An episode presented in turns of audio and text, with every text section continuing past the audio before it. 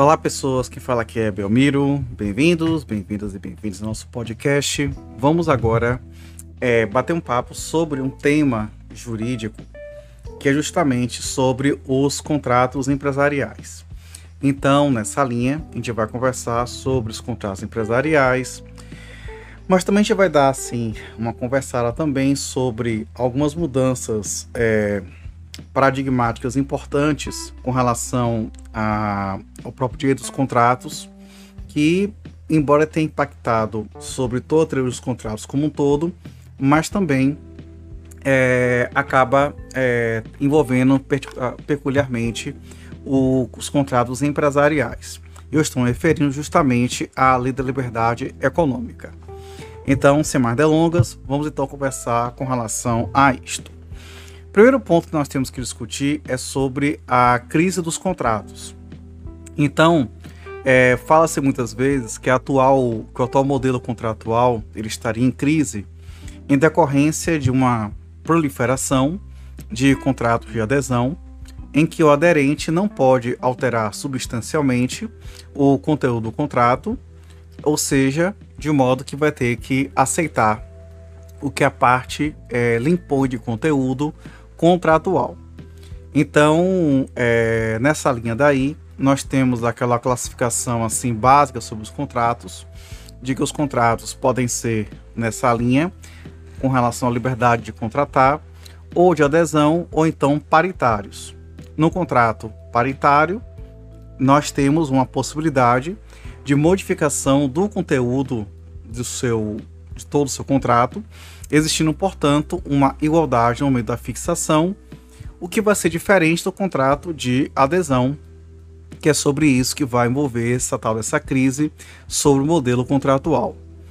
De modo que houve, isso fez com que houvesse uma crise na manifestação da vontade das partes de uma relação contratual que exigiu uma mudança na própria estrutura dos contratos, para que fosse possível adaptá-lo a essa nova realidade, né, que tem sido cada vez mais frequente em nossos tempos, especialmente com contratos eletrônicos. Esse fato foi muito abordado por um autor chamado Grant Gilmore na década de 1970, na obra The Death of, of Contract, publicada nos Estados Unidos, que mostrava que o problema era mundial e não exclusivamente no Brasil.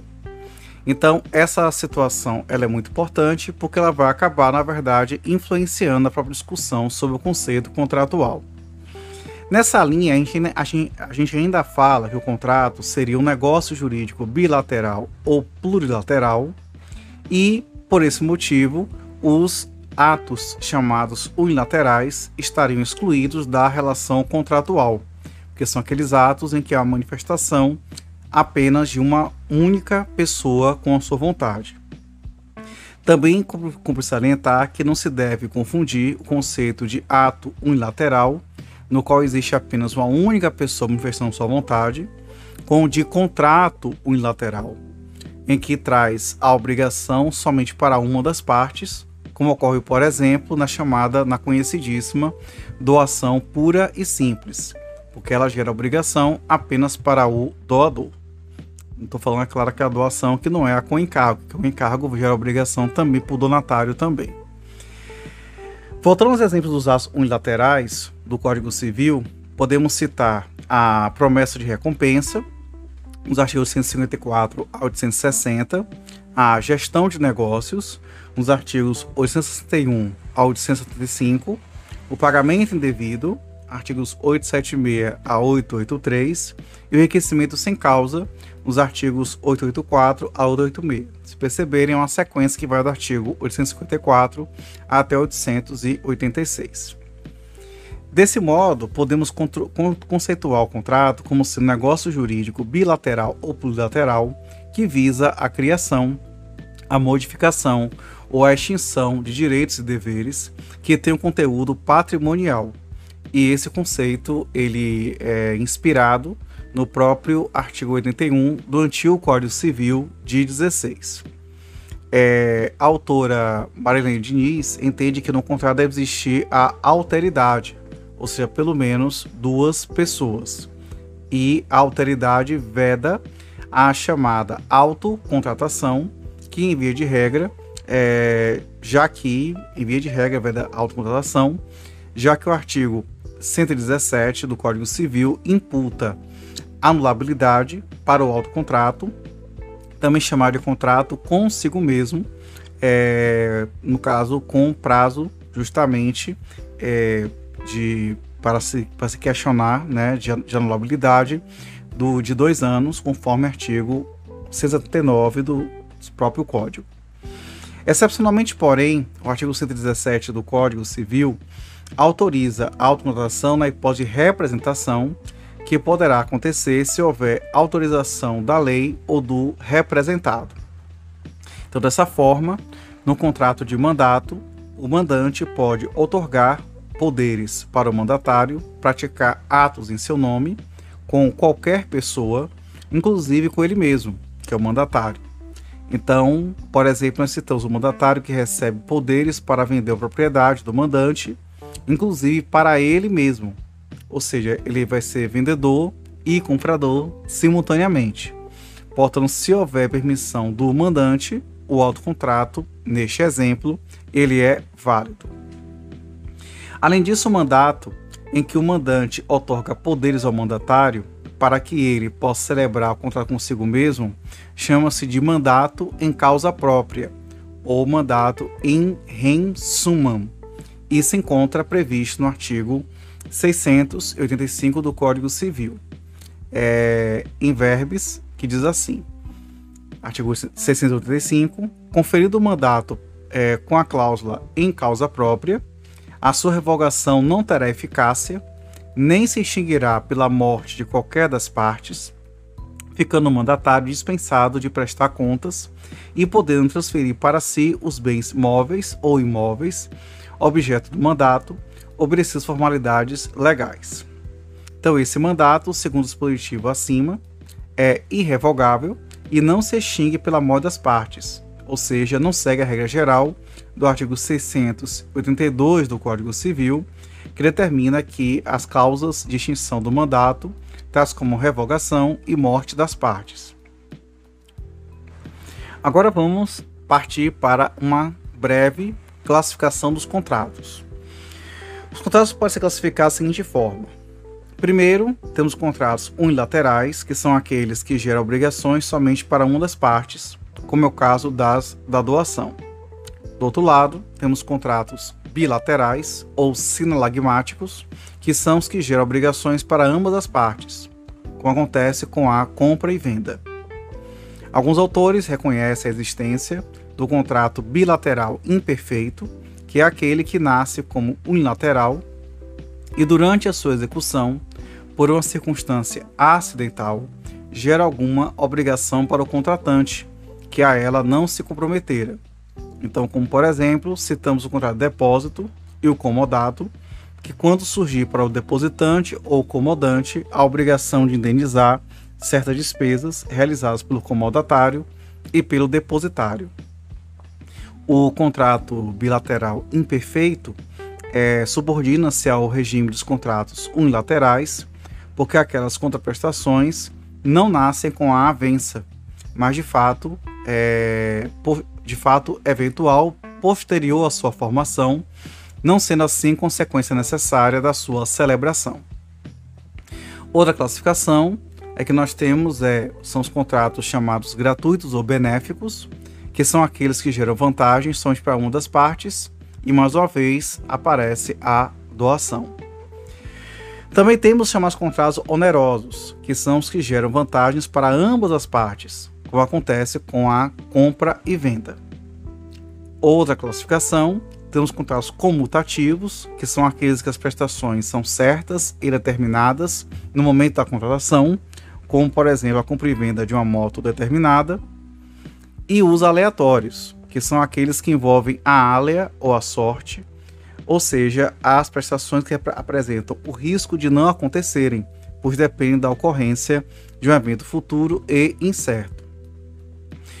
E dentro desse, desse modelo de contratos aleatórios, nós temos duas espécies, que são, primeiramente, os contratos chamados Emptio Spei, ou Venda da Esperança, que é o, em que o risco assumido é quanto à própria existência da prestação. Então, por exemplo, uma compra e venda de uma safra futura. O preço será pago se a safra existir ou não existir. Mas também temos do outro lado chamados contratos empsio rei esperate, ou venda de coisa esperada, em que o risco assumido refere-se à quantidade, mas a coisa vai existir, ainda que seja uma. Então temos, por exemplo, a compra e venda de uma safra futura. Então, no caso, é, também essa futura, claro, exemplo igual anterior, mas o preço desse caso é pago independentemente da quantidade que for colhida. Agora, se não houver colheita, então não será pago nada, pois não se assumiu o risco da existência, somente da quantidade.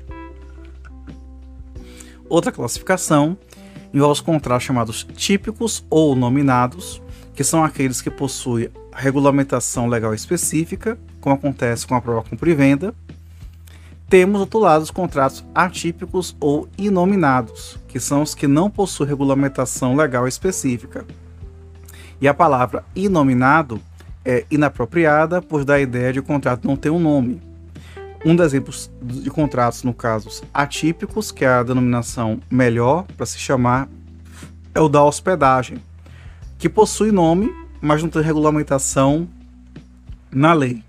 Então, esse contrato é autorizado pelo artigo 425 do Código Civil, e assim temos, portanto, essa situação é, nessa perspectiva. Tem que se adotar o sistema é, da teoria dos contratos, portanto. É claro que aplica nome de consumidor e outras coisas também. Outra classificação, contratos principais, de um lado, que são aqueles que existem por si sós, ou seja, não dependem de outro contrato, como a locação de um imóvel urbano, e temos contratos acessórios, que são aqueles cuja existência depende de um contrato principal, como acontece com a fiança. Outra classificação nós teremos os contratos reais, que são os que somente se aperfeiçoam com a entrega de uma coisa, como acontece com o comodato. E os contratos consensuais são aqueles em que se aperfeiçoam com simples consentimento das partes, como acontece com a compra e venda. Mais uma outra classificação, temos contratos não solenes, que são aqueles que independem de forma especial, como acontece com o artigo 107 do Código Civil, como por exemplo a compra-venda de um livro ou de um material, de um, de um bem, no caso, é, é, de pequeno valor, um bem móvel, enfim. E do outro lado, os contratos solenes, que são os que dependem de, de uma forma especial, ou seja, precisam ser celebrados no tabelionato de notas perante o tabelião por escritura pública, como determina o artigo 108 do Código Civil, como acontece com a compra e venda de um imóvel de valor superior a 30 salários mínimos. Temos aí nos contratos não formais, que são aqueles que não dependem de forma escrita, podem ser celebrados verbalmente, como vai acontecer com a doação verbal de bens móveis de pequeno valor, se lhe seguir incontinente, ou seja, logo na sequência, a própria tradição, como diz o artigo 541, parágrafo 1 do Código Civil. Temos ainda uma outra nessa linha daqui, tá? Ou seja, solenes, não formais, mas também temos os formais, que aqueles que dependem de forma escrita, obrigatoriamente, não podemos celebrar de outra forma, como é o caso da fiança, mas não necessariamente precisa ser solene, ou seja, perante o tabelião. Outra classificação envolve os contratos paritários, que são aqueles em que as partes discutem o conteúdo contratual e chegam a um denominador comum, e os contratos de adesão, que são aqueles em que uma das partes não pode alterar substancialmente o conteúdo do contrato, com que é o conceito extraído do artigo 54 com a defesa do consumidor. E aí que foi inclusive objeto da reflexão do começo desse bate-papo aqui da gente. Orlando Gomes ainda classificava contrato de adesão, esse contrato de adesão em contrato por adesão, quando não houvesse atividade de monopólio da parte que cria o conteúdo contratual, como, por exemplo, cita-se o contrato celebrado com bancos que não exercem a sua atividade com monopólio, porque há uma concorrência. E teria o contrato de adesão propriamente dito, que acontece quando houvesse uma atividade de monopólio da parte que cria o conteúdo contratual, como por exemplo, se os contratos celebrados com a companhia de saneamento é, única daquele estado que exerce um estado de atividade de monopólio. Está até em discussão agora hum, se vai manter monopólio ou não, mas é, seria ainda um exemplo. Então a doutrina entende que tal classificação estaria superada, determinando que, que em casos se existir ou não monopólio, a expressão deve ser contrato de adesão. Então, Lula Gomes, a classificação dele teve sua relevância compatível com a época que ele refletiu sobre ela. Sobre a questão da execução, nós temos contratos de execução instantânea, que são aqueles que se esgotam num único instante, ou seja, as prestações são cumpridas instantaneamente. Você comprou um lanche, né? Então entrega você o lanche na hora. E os contratos de execução futura, que são aqueles que se prolongam no tempo. Na execução futura nós temos dois tipos de contrato. O de execução diferida, que são os que são cumpridos no futuro, porém de uma única vez. Como por exemplo a compra, a compra de, um, de uma roupa sob medida, por exemplo. Temos contratos de execução continuada ou de trato sucessivo, que são aqueles que são cumpridos no futuro, porém gradativamente, periodicamente, como o financiamento de um veículo né, parcelado aí a perder de vista. Uma outra classificação são os contratos de massa, que são aqueles em que a regulamentação individual das condições contratuais substitui-se pelo regulamento coletivo, que também se impõe coativamente, para as relações jurídicas concernentes a interesses primários da população. Então, segundo, segundo Organo Gomes, são exemplos deste tipo de contrato. O chamado contrato coativo, ou chamado contrato de ditado, imposto forçado, que é aquele que se realiza sem um pressuposto do livre consentimento, ou seja, contra a vontade da pessoa. Como, por exemplo, os contratos em que o poder público impõe o contrato para atingir um certo objetivo da política econômica ou para facilitar a sua ação financeira, como ocorre no seguro obrigatório, em que nós temos, portanto, um grande caráter de um contrato de uma força da administração pública. Temos o contrato necessário, é, que é aquele em que a pessoa tem a obrigação legal de contratar, como ocorre no caso do penhor legal, disciplinado pelo artigo 1467 do Código Civil, temos o contrato normativo, que é aquele cujo conteúdo é imposto pela lei, mas nele há o livre consentimento e por isso não é coativo, como temos o contrato de trabalho, ou seja, tem uma formatação legal né, de cláusulas. Temos o contrato tipo ou formulário, que é aquele comercializado impresso para relações contratuais futuras é, que nem existem ainda como você acha, ao contrário de locação urbana, você acha formulário na papelaria, por exemplo. Uma outra classificação é dos contratos mistos, que são aqueles que fundem vários contratos em apenas um, dando origem a um novo contrato unitário. E aí a gente volta para a questão da hospedagem, que funde a prestação de serviço, o depósito e a própria locação de coisas. Temos os contratos coligados, que são formados pela união de contratos que não formam um novo, mas que se justapõem, se somam, né? Se somam, mas com peças separadas, mantendo as suas individualidades. E essa coligação, segundo Aluno Gomes, apresenta-se de três formas: uma união externa, que é simplesmente instrumental, por nesse caso não há interdependência entre vários tipos de contratos, pois todos são queridos pelas partes como um todo. Então não é uma coligação propriamente dita, pois não se complementam nem se excluem. Como, por exemplo, temos o contrato de lojistas em um shopping center, que obriga o pagamento de aluguel e despesas de condomínio. Temos também a união com dependência, que acontece quando vários contratos são queridos pelas partes é, como um todo, e por isso se aproxima dos contratos mistos, mas com eles não se confundem, pois não formam uma nova modalidade contratual. Mas um depende do outro e cada um isoladamente se torna desinteressante.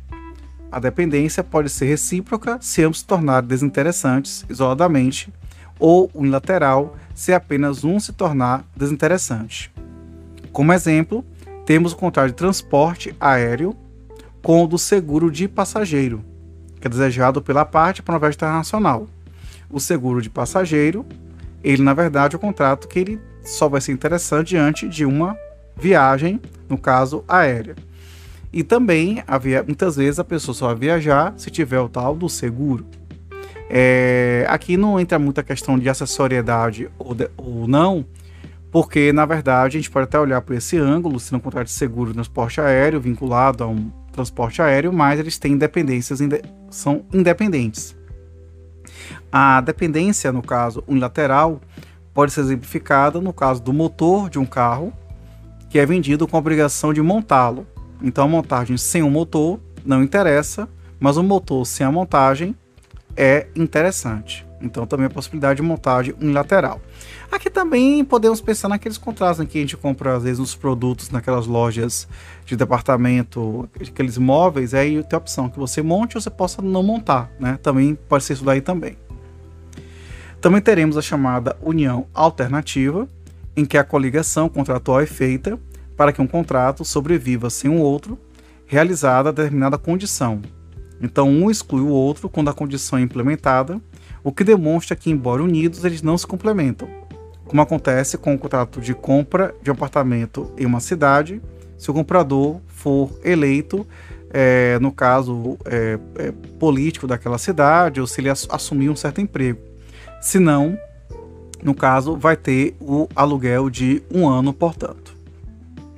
E com isso a gente fecha aqui essa, essa análise de alguns pontos principais da, da parte geral dos contratos para a gente entrar no, daqui a pouquinho nos contratos mercantis e os princípios contratuais mais específicos sobre eles.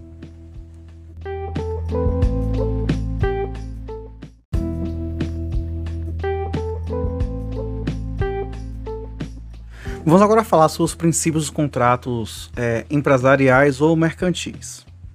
É, primeiro a gente vai adotar aqui uma definição que não é a mais precisa do mundo, ainda mais a gente pensar em autores como Ronde do que em outros autores também, mas a gente vai adotar uma definição que, em que os princípios aplicáveis aqui nessa, nessa realidade contratual vão ser normas é, densas, né? até mesmo finalísticas muitas vezes, que tem por objetivo complementar o conselho Instituto Jurídico, com base em padrões legais, doutrinários, jurisprudenciais e aspectos políticos, econômicos e sociais. Então, costuma-se dizer que o princípio funciona como um atualizador de uma norma ou de uma lei. Uma visão até um tanto quanto pós-positivista. Então, cumpre notar que a visão é, moderna doutrina, no sentido de que o princípio tem uma força normativa, pois no momento de dizer o direito, o intérprete deve somar preceito e princípio. Com a constitucionalização do direito civil, os princípios constitucionais da dignidade da pessoa humana, artigo 1 inciso 3 da Constituição Federal, solidariedade social, artigo 3 inciso 1, e isonomia, artigo 5 também se aplica ao direito civil e, consequentemente, ao próprio contrato também. Então, os princípios que norteiam o civil e empresarial, todos eles, ok? Então, os princípios que norteiam a relação contratual são autonomia privada, a função social do contrato, a boa-fé objetiva, a força obrigatória e a relatividade dos efeitos do contrato. Sobre o princípio da autonomia privada, em vista da crise da vontade que já foi explicado anteriormente, não se utiliza mais a expressão autonomia da vontade. Então, autores como Fernando Noronha, Renan Lotufo e Francisco Amaral defendem que, que é, defende até mesmo a supressão da, da, da expressão autonomia da vontade, já que, já que haverá, na relação contratual, uma autonomia privada na qual as partes poderão estabelecer na relação negocial aquilo que melhor lhes aprover. Então, a autonomia privada pode ser conceituada como um princípio que confere às partes liberdade de autorregulamentação, ou seja, permite que as partes possam convencionar o que melhor lhes aprouver. Razões que fundamentam a autonomia privada em detrimento da autonomia da vontade, dessa expressão. Primeiramente, atualmente se entende que a autonomia não é da vontade, mas sim da pessoa, o que reforça a tese de que saímos da era da patrimonialização, valorização do patrimônio e estamos em um momento de personificação, que é a valorização da pessoa humana. Segundo que nós temos a crise que impera na manifestação da vontade em razão de vários fatores, como primeiramente a imposição da contratação ou de algumas cláusulas contratuais pela lei e pelo Estado, o que se denomina dirigismo contratual, que vai acontecer, por exemplo, quando é, temos o seguro obrigatório, que quando determina essa contratação. Isso até foi revisto recentemente, eu não sei como é que está essa situação atualmente, tá? Mas vamos deixar como exemplo um exemplo histórico. E o contrato que deve ser obrigatoriamente celebrado proprietários de automotores, que nesse caso daí, isso foi revogado, agora tenho certeza, se tiver alguma das redes que meu podcast replica, você bota os comentários essa atualização aí. Agora realmente eu estou na dúvida. Segundo, nós temos a imposição de cláusulas pela parte economicamente mais forte, já que na maioria das relações contratuais encontramos desigualdades sociais entre elas, o que facilita o abuso da parte mais favorecida economicamente. Como exemplo, nós citamos contratos com os bancos. Também temos condutas de comportamento impostas pelo meio social que gera a conhecida sede de consumo, na qual as pessoas celebram o contrato em razão de buscarem uma valorização no meio social em que vivem, como por exemplo a aquisição de roupas de uma grife ou de equipamentos eletrônicos de uma geração e por aí afora. Também temos uma exploração pelos meios de marketing com mensagens subliminares, e mensagem subliminar é aquela é, subliminar qualquer estímulo que não é captado no nível da consciência por estar abaixo dos limites sensoriais receptores, para justamente induzir a aquisição de produtos e serviços pelos consumidores. Também temos fatores políticos que influenciam, pois sem o consumo não há investimento estrangeiro. Então, sem investimento estrangeiro não há arrecadação de impostos e sem pagamento de impostos haverá desemprego. Com isso, a economia desacelera e gera um efeito é, cascata na sociedade. Também é importante agora notar uma situação que é da proliferação dos contratos de adesão. O Código de Defesa do Consumidor conceitou o contrato de adesão da seguinte forma no artigo 54. O contrato de adesão é aquele cujas cláusulas tenham sido aprovadas pela autoridade competente ou estabelecidas unilateralmente pelo fornecedor de produtos ou serviços, sem que o consumidor possa discutir ou modificar substancialmente o seu conteúdo. Então, o Código Civil não conceitua o contrato de adesão, pois, é, to, todavia, podemos utilizar o conceito descrito na legislação consumerista como aquele que, em que o aderente não pode discutir ou modificar substancialmente o seu conteúdo. Destaque-se também que os contratos é, de adesão não existem somente nas relações de consumo, mas também nas relações civis, já que para sua ocorrência basta o aderente não ter a oportunidade de alterar substancialmente o seu conteúdo.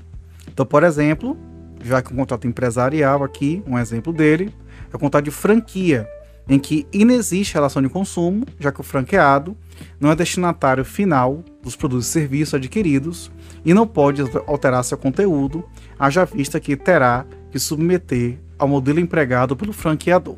E aqui um detalhe importante. Às vezes a gente vai se referir a contratos civis sentido amplo, às vezes vai se referir como sendo é, esse sentido amplo inclui os empresariais, às vezes a gente vai falar é, de uma forma mais específica o que excluiria os de consumidor, por conta de um caráter da vulnerabilidade do consumidor estar mais presente. Mas contratos civis em geral a gente fala como sendo empresariais também. Tanto que o exemplo aqui agora foi um contrato tipicamente empresarial. Verifique se o enunciado número 171 é, do CJF, da jornada do CJF, que estabelece o contrato de adesão, mencionado nos artigos 423 e 424 do novo Código Civil, não se confunde com o contrato de consumo. Então, o contrato de consumo é formado pela relação consumerista entre fornecedor e consumidor, que é a relação de consumo de bens e serviços.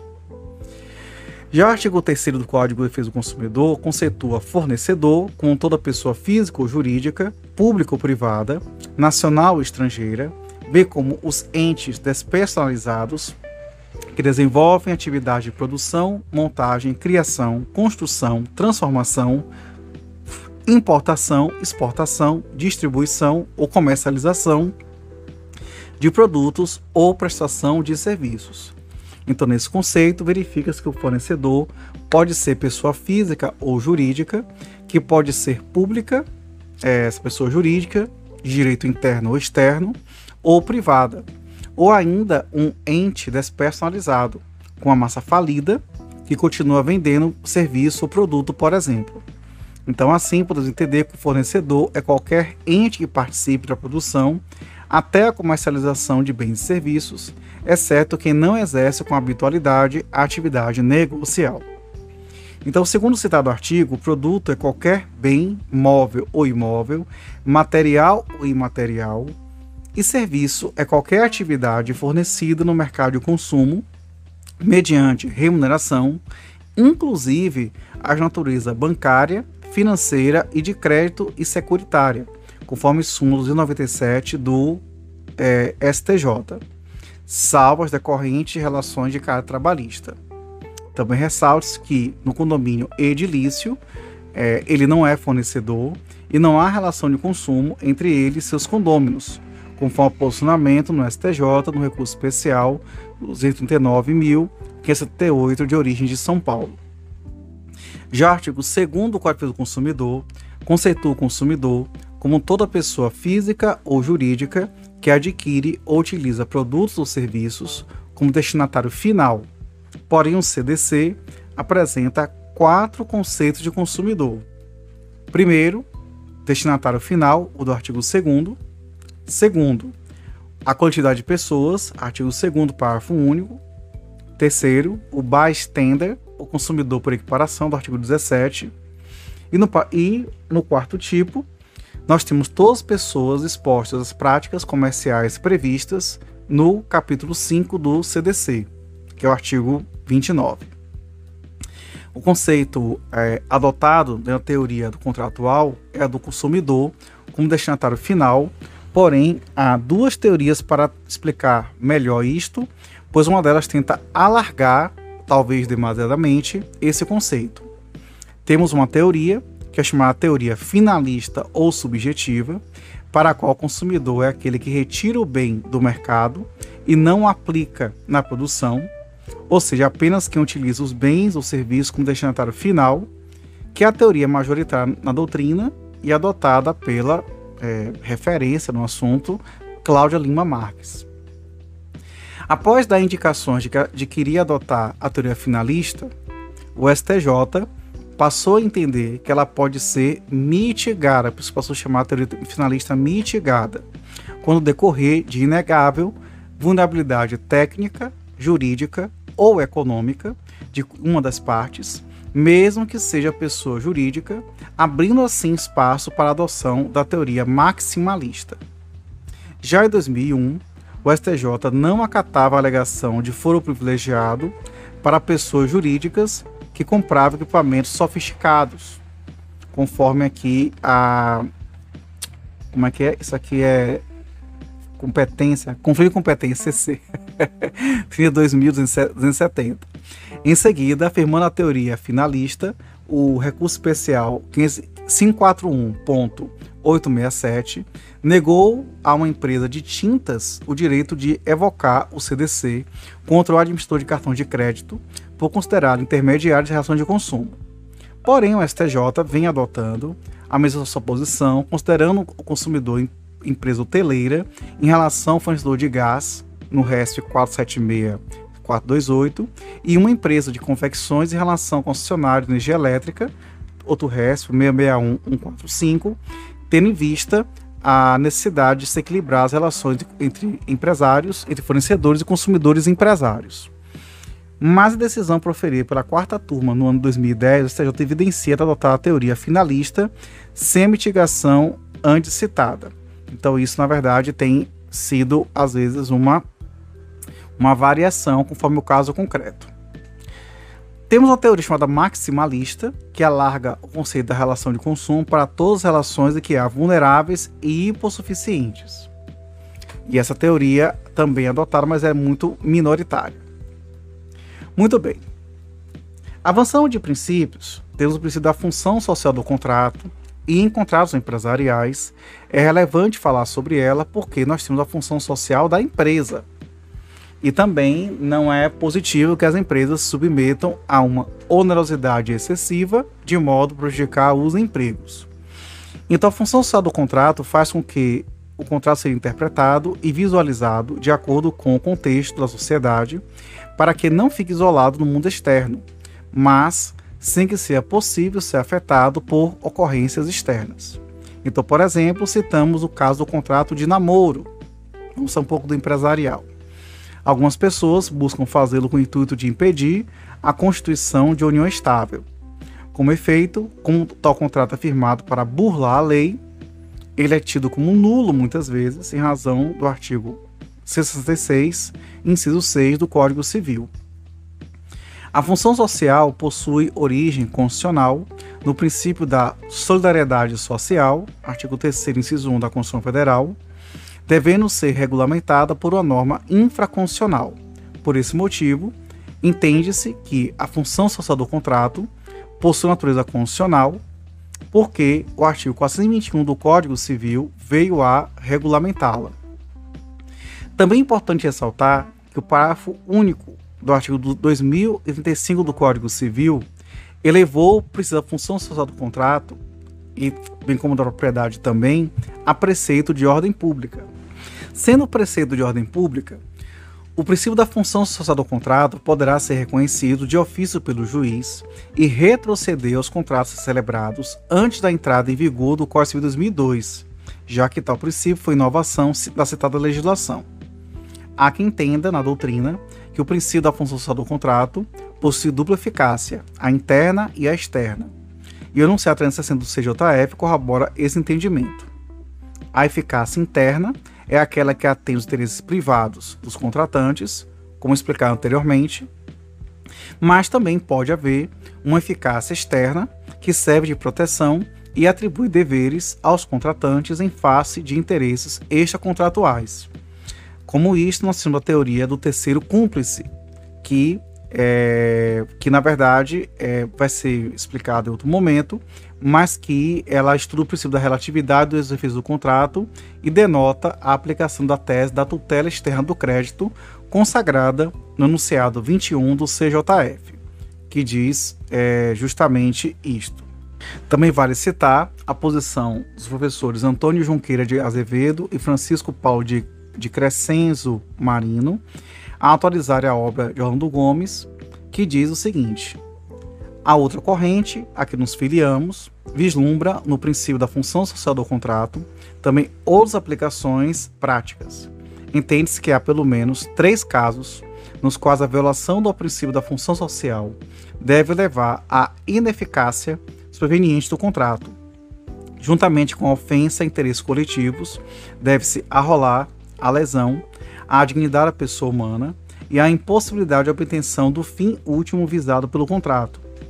Com relação à impossibilidade de obtenção do fim último visado pelo contrato, o fim não mais pode ser atingido, faz com que o contrato perca sua função social, devendo torná-lo juridicamente ineficaz. Então, de acordo com esse fragmento dos professores, é, o cumprimento da função social geraria ineficácia do contrato.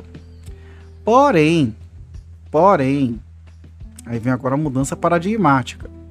A redação do artigo 121 do Código Civil foi alterada pela Lei da Liberdade Econômica, que é a Lei 13.874 de 2019, que vai dizer assim, ficou desse jeito. Artigo 121. A liberdade contratual será exercida nos limites da função do contrato, parágrafo único. As relações contratuais privadas prevalecerão o princípio da intervenção mínima e da excepcionalidade da revisão contratual. Então, a redação do caput da norma foi corrigida, conforme os erros apontados por grandes civilistas, como os professores citados, o que gerou inclusive o texto do projeto de lei 6.960-2002, de autoria do relator do projeto do Código Civil, deputado Ricardo Fiuza, que, em razão do seu falecimento, não teve sequência no Congresso Nacional. Primeiro erro, não deveria ser, ter sido usada a expressão liberdade de contratar, que se refere à liberdade para celebrar o contrato, que em regra todos possuem, salvo no caso de seguro obrigatório ou licitação. O correto seria a expressão liberdade contratual, por estar relacionada ao conteúdo do contrato. O segundo erro é a expressão em razão, que foi usada equivocadamente, já que a função só do contrato não é a razão do contrato, mas sim o limite. A razão do contrato é a autonomia privada. Mas a mudança mais drástica foi a inclusão do artigo, é, foi a inclusão no artigo de um parágrafo único, para limitar o seu propósito e sua finalidade, uma vez que, como, como mesmo funciona como uma espécie de freio à autonomia privada, a nova regra vem para conter o freio, ou seja, tem a contenção e tem a contenção da contenção, para não dizer frear o freio, pois estabelece que na relação contratual privada deverá vigorar a regra da intervenção mínima, trazendo ao Estado juiz um recado que não intervém em regra nas relações entre particulares. Nem tanto ao céu, nem tanto à terra, pois temos que ter segurança jurídica, mas o Poder Judiciário existe para coibir os abusos nas relações entre particulares, que não existe somente entre, empresários, objeto aqui do nosso episódio, mas uma locação de imóvel urbano pequeno e de valor baixo também sofre impacto da norma. Eis o erro que comete o caput do artigo 421-A do Código Civil, já outro dispositivo, né, que não existia e foi incluído no Código pelo efeito da norma, a liberdade econômica, que diz o seguinte: artigo 421-A. Os contratos civis e empresariais presumem-se paritários e simétricos até a presença de elementos concretos que justificam o afastamento dessa presunção, ressalvados os regimes jurídicos previstos em leis especiais, garantindo também que, inciso 1, as partes negociantes poderão estabelecer parâmetros objetivos para interpretação das cláusulas negociais e de seus pressupostos de revisão ou resolução, Inciso 2. A alocação de riscos definida pelas partes deve ser respeitada e observada. E, inciso 3. A revisão contratual somente ocorrerá de maneira excepcional e limitada. Os contratos paritários são aqueles que se opõem aos contratos de adesão. A norma cria uma presunção de que todos os contratos civis são paritários, civis inclui-se os empresariais, e não de adesão só pelo fato de não serem contratos de consumo. Este seria um erro clássico, né?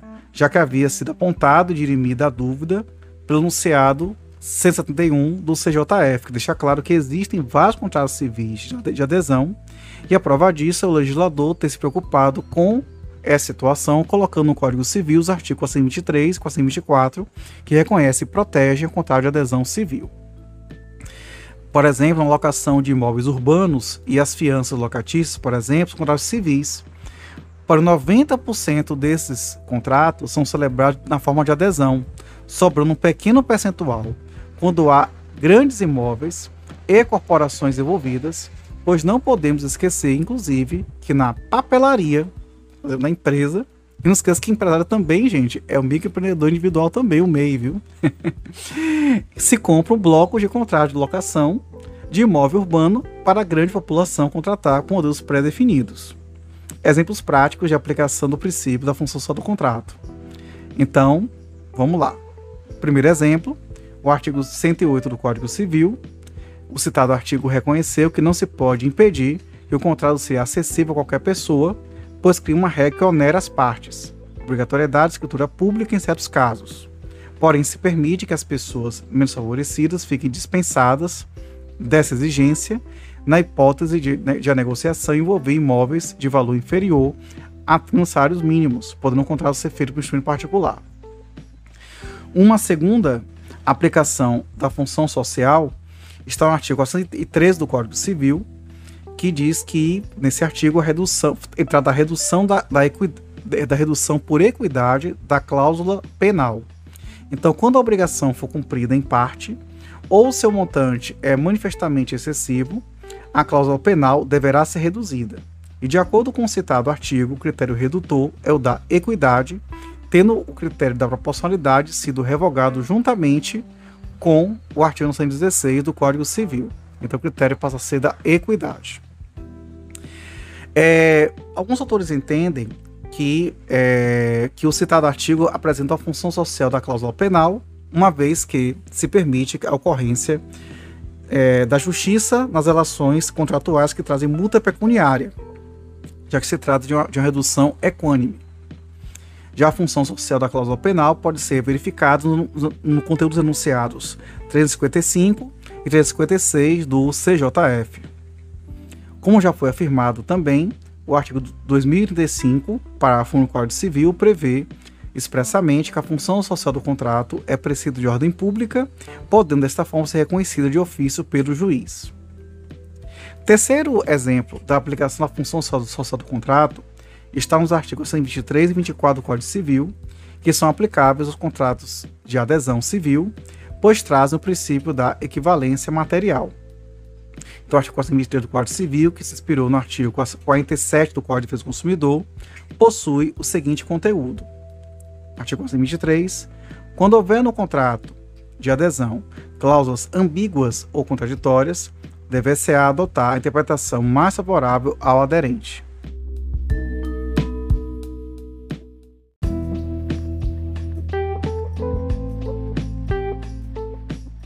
Bom, já o artigo 424 do Código Civil se inspirou no artigo 51 do Código de Defesa do Consumidor, ao afirmar que, nos contratos de adesão, são nulas as cláusulas que estipulem a renúncia antecipada do aderente ao direito resultante da natureza do negócio. Então, por exemplo, temos a aplicação no artigo 424, que citamos da fiança locatícia. O artigo artigo 827 do Código Civil prevê o benefício de ordem como direito resultante do negócio da fiança. O artigo 828 do mesmo Código permite que haja renúncia a tal benefício. Então, se não houve discussão das cláusulas contratuais, existe, no caso em tela, um contrato de adesão. O benefício de ordem é um direito resultante da natureza do contrato de fiança diante do que a renúncia ao benefício de ordem, dessa forma antecipada, é nula. Outro exemplo é a cláusula da assunção da responsabilidade por caso fortuito e força maior, autorizada pelo caput do artigo 393 do Código Civil, mas que retira do aderente um direito resultante da natureza do negócio e que, por isso, não pode prejudicá-lo. Também se cita o artigo 448 do Código Civil, que trata da cláusula non prestenda evictione, em que é possível pactuar a exoneração da responsabilidade pela evicção, mas se pactuar contra a adesão representa uma renúncia antecipada do aderente a um direito nas vezes do negócio. Então, por isso que essa cláusula de renúncia à evicção, ela não pode ser adotada antecipadamente contrário da adesão. Um quarto, um quarto ponto da, da aplicação da função social do contrato está no artigo 425 do Código Civil, que autoriza a possibilidade de as partes criarem um contrato que não está tipificado pelo Código Civil. Os contratos típicos, já dissemos, são os que são, são, são já previstos na legislação, e os atípicos são os que podem ser criados. O contrato atípico não é um contrato sem nome, já falamos sobre isso, e no de hospedagem, como já dissemos, por exemplo, inclui os contratos de locação de coisa, locação de serviços e depósito, e não está previsto em lei, mas é composto por vários contratos típicos. Uma quinta aplicação da função social do contrato está no artigo 126 do Código Civil. Então, o citado artigo proíbe o pacta corvina, atualmente denominado pacto sucessório, e reconhece a função social do contrato como ato inter vivos vedando que seja objeto de contratação de pessoa de herança de pessoa viva. Uma sexta aplicação é a tese da frustração do fim do contrato, prevista no anunciado é, 166 do CJF, que tem o seguinte sentido: a frustração do fim do contrato, como hipótese que, que não se confunde com a impossibilidade de pressão excessiva, tem guarida no direito brasileiro pela aplicação do artigo 421. Então, essa tese, quanto origem do direito inglês, sua aplicação se dá quando ocorrer a impossibilidade da prestação, ou seja, quando o contrato perdeu o seu objeto, hipótese em que deverá ser extinto. No Brasil, reconhece que é difícil aplicar essa tese, por um orçamento jurídico não adota a teoria da causa, como acontece em alguns países europeus, em que seria requisito da validade do contrato a indicação de sua causa ou origem. Assim, só se pode aplicar a citada tese no caso de contratos indicarem a sua causa de forma minuciosa. O que seria equivalente, fazer uma, uma digressão aqui, com os motivos do ato administrativo, como se fosse essa comparação. E a aplicação não ter os motivos determinantes, por exemplo. É uma boa observação, portanto. Vamos agora falar sobre o princípio da boa-fé objetiva. A boa-fé, ela no direito pode ser entendida como sendo subjetiva ou objetiva. A boa-fé subjetiva é, está ligada a um estado psicológico de crença na existência de um direito ou ignorância de um certo fato. Ela não é um princípio de direito contratual e está presente em vários artigos do Código Civil, como os artigos 309, 1242 e 1561. Já a boa-fé objetiva, que aí não vou, vou, falar aqui o alemão, porque infelizmente não sei falar alemão, é, estabelece a regra da conduta baseada em deveres que serão inerentes a qualquer negócio jurídico. Então, tem a boa-fé objetiva três funções: a ativa, a reativa e a interpretativa. A função ativa da boa-fé se verifica nos deveres anexos ou acessórios, que não se derivam da vontade das partes, tais como os deveres de lealdade, cooperação, informação e segurança. Já os deveres anexos estão implícitos em qualquer tipo de contrato, pois tratar de uma conduta esperada pelo legislador. Serão exemplos dos deveres anexos da boa-fé objetiva: primeiro, dever de cuidado em relação à outra parte, segundo, dever de colaboração ou cooperação, terceiro, dever de respeito à confiança, quarto, dever de informação quanto ao conteúdo do negócio jurídico, quinto, o dever de é, lealdade, Sexto, o dever de agir conforme a equidade e a razoabilidade. E esse rol, ele é números apertos, sendo um rol exemplificativo. De acordo com o anunciado 24 do CJF, a vinculação dos deveres anexa à boa-fé objetiva acarreta inadimplemento contratual, independentemente de culpa, o que gera consequentemente, responsabilidade civil objetiva, consoante enunciado 37 CJF, e que se chama violação positiva do contrato. Já a função reativa, ela gera a responsabilidade dos contratantes antes da celebração do contrato, até sua conclusão, em sua execução e mesmo após o seu término, conforme o artigo 122 do Código Civil. Essa responsabilidade não termina com o fim do contrato, pois então surge a responsabilidade decorrente da culpa pós-pactum finitum. Assim, verifica-se que a boa-fé objetiva deve estar presente em todas as fases do contrato, ou seja, na fase pré-contratual, na fase contratual e na fase pós-contratual, conforme enunciados 25 e 170 do CJF. A fase de negociações preliminares é a primeira fase de negociação do contrato. Esta fase, em regra, não vincula as partes, porém haverá responsabilidade civil se, violada a boa-fé objetiva, existir expectativa de contratação em decorrência da culpa in contraendo. Um exemplo disso, de violação da boa-fé objetiva na fase pré-contratual, é o caso chamado, chamado caso dos tomates, no Rio Grande do Sul. Esse caso é bem famoso. No encerrar da década de 1980, pequenos produtores rurais do Rio Grande do Sul plantavam tomates com sementes fornecidas pela Companhia Industrial de Conservas Alimentícias, a SICA. Na safra de 87 para 88, a empresa distribuiu sementes a fornecedores como era costumeiro. Costumeiro, tá vendo? Recusou-se, entretanto, a adquirir a produção, acarretando um prejuízo em razão da quebra da confiança despertado nos produtores antes da elaboração do contrato. O TJ do Estado, em um posicionamento vanguardista, entendeu que a SICA havia agido em desconformidade com os ditames da boa-fé objetiva, a despeito da legalidade de sua conduta, né, apesar de ter sido uma conduta, não era uma conduta ilegal, era uma conduta legal, e incutiu-lhe responsabilidade pelos danos advindos da ruptura injustificada das negociações.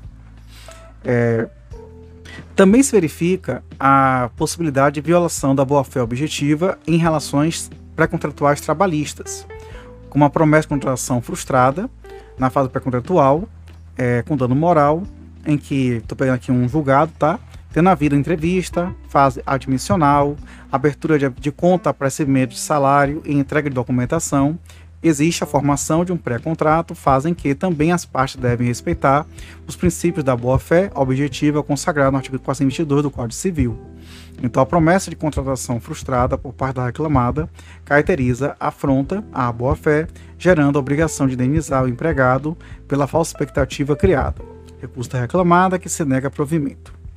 Bom, na fase pós-contratual, algumas obrigações perduram, mesmo quando o contrato tendo sido extinto, motivo pelo qual a inobservância da boa-fé objetiva gera responsabilidade civil pela decorrência da culpa pós-pacto finitum.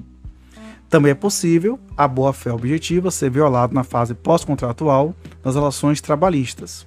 Segue aqui mais um julgado, responsabilidade civil pós-contratual, ato lesivo à boa fama da ex-empregada, dano moral. reclamante logrou comprovar que o reclamado diante de novo emprego ou simples proposta, comunicava-se com um novo ou potencial empregador, maculando sua imagem. A conduta antijurídica e lesiva à boa fama da ex-empregada viola o princípio da boa-fé objetiva, que deve orientar ah, os parceiros contratuais na celebração e execução do contrato, assim como nas fases pré e pós-contratual.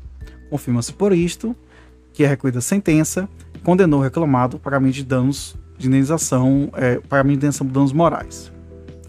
Por fim, a função reativa é a utilização da boa-fé objetiva como exceção, ou seja, como defesa, em caso de ataque do outro contratante. Trata-se da possibilidade de defesa em que a boa-fé objetiva possibilita, em caso de ação judicial injustamente proposta por um dos contratantes. É, são exemplos de aplicação da função reativa é, da boa-fé objetiva. Temos a suprécio, que é a Verwirkung para os alemães, que é a perda de um direito pelo seu não exercício no tempo, e a surrexio, que é justamente a Erwirkung para os alemães, que é a aquisição de direito que não está previsto. Temos também um venire contra factum próprio, que deriva da frase nemo potest venire contra facto próprio, que é a predação, ao comportamento contraditório. Temos também o tucoque, que deriva do grito de dor do imperador Júlio César ao ser esfaqueado na escadaria do Senado Romano em março de 44 a.C., que fala Tucoque brute fili mi. O significado da frase é não faça para o outro o que não desejas para si. Os quatro institutos acima poderiam ser encontrados no artigo 330 do Código Civil, que estabelece que o pagamento reiteradamente feito em outro lugar, outro local, faz presumir a renúncia do credor relativamente ao previsto no contrato. Tendo a vida portável, que é paga no domicílio do credor, e o devedor tendo que ir a pagar de 18 meses, e por oito meses o credor for, até, for feito o contrário, for até o domicílio do devedor para receber, ocorre a suprécio para ele, pois ele perde um direito por não ter exercido. Já para o devedor, ocorre a surrexio, pois ele ganha um direito que não estava previsto.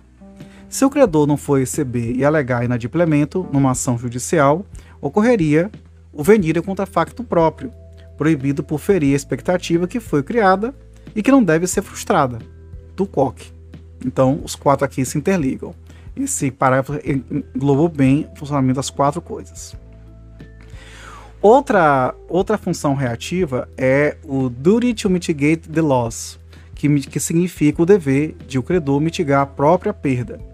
O Instituto tem origem na 74 da Convenção de Viena, de 1980, essa convenção, e que, segundo o enunciado 169 do CJF, apresenta a culpa delitual, pois afirma que o princípio da boa-fé objetiva deve levar, deve levar o credor a evitar o agravamento do próprio prejuízo mas a aplicação do referido instituto está no contrário de fiança locatícia. Como a lei de locação não deu legitimidade para que o fiador pudesse ingressar com ação de despejo, é possível que o locador, um contrato de 30 meses garantido por fiança, proponha a competente ação somente no 29 mês, no caso de nunca ter recebido o pagamento de aluguel, para fazer uma poupança forçada, já que cobrará do fiador 29 meses de aluguel, com multa, juros, atualização monetária e honorários advocatícios. E seria imoralidade que viola a boa-fé objetiva. Também quero comentar aqui sobre isso as recentes mudanças que o Código do Consumidor é, é, trouxe com relação ao consumidor superendividado, especialmente com relação à conscientização do consumidor do uso responsável do crédito. Também está aqui, eu acho que eu também entendo como sendo uma aplicação desse pressuposto. O STJ acatou essa tese no RESP 758-518, Jurídico do Paraná, e é importante dizer isso. Também temos ainda uma função chamada interpretativa da boa-fé objetiva, consagrada no artigo 103 do Código Civil, e que serve para balizar a interpretação do contrato, e a função de controle, descrita no artigo 137 do Código Civil, que serve para estabelecer o conceito de abuso do direito para acarretar a responsabilidade civil. Aí chegamos agora num princípio que a gente já chegou a falar um pouquinho sobre ele, que é da intervenção mínima. Esse princípio está previsto expressamente no artigo 121 do Código Civil, em razão da nova redação dada dispositivo pela Lei de Liberdade Econômica. A lei, né, vamos falar de novo o número dela, 13.874-2019. Trata-se da regra que determina que o Estado deve intervir o mínimo possível nas relações entre os particulares, por entender que seriam as partes capazes de se autorregulamentarem com isso referida à lei, incluiu Código, no Código Civil, artigo 421-A, que estabelece que a presunção relativa de contratos civis e empresariais que eles seriam simétricos. Em presunção relativa, não absoluta, tá? Então, já foi mencionado anteriormente que na locação de imóvel urbano e de fiança locatícia, o contrato é civil, mas na esmagadora maioria dos contratos celebrados geralmente no Brasil, não existe simetria pois eles não são paritários, mas sim de adesão. Com isso, entende-se ser um erro presumir que só por se tratar de contrato civil haveria paridade e simetria. E para piorar, a norma estabelece que, por se tratar de contrato civil, primeiro, as partes negociantes poderão estabelecer parâmetros objetivos para sua interpretação das cláusulas negociais e seus pressupostos de revisão e resolução. Se for adesão, então, né, já era. Segundo, a alocação de riscos definida pelas partes deve ser respeitada e observada. E terceiro, a revisão contratual somente ocorrerá de maneira excepcional e limitada. Então temos um erro aqui que deverá ser consertado pela nossa jurisprudência com o passar do tempo. Outro princípio é da força obrigatória do, do contrato, que também é conhecido como pacta sunt servanda. O pacto deve ser respeitado ou cumprido, e tal princípio não tinha sido eliminado no direito contratual, porém sua aplicação se dava nos contratos paritários. Isso pode ser confirmado no enunciado 23 do CJF, que afirma que a função social do contrato, prevista no artigo 421 do novo Código Civil, não elimina o princípio da autonomia contratual, mas atenua ou reduz o alcance desse princípio quando presentes os interesses meta-individuais ou interesse individual relativo à dignidade da pessoa humana. Então, a função social do contrato busca resolver problemas em contrato de adesão, enquanto o pacta sunt servanda seria uma exceção aos poucos contratos simétricos existentes nas relações privadas em geral. Com o advento da Lei de Liberdade Econômica, a Lei 13.000, 874, 2019, o Pacto da São Servanda voltou a ganhar força, como acontecia na época do liberalismo, em que antecedeu ao da solidariedade social, pois a nova redação do 421 e o novo 421A, todos do Código Civil, deixam claro que, primeiro, o Estado juiz não deve intervir nas relações contratuais quando demandas forem, forem questionar o conteúdo do contrato do Poder Judiciário, o que seria intervenção mínima.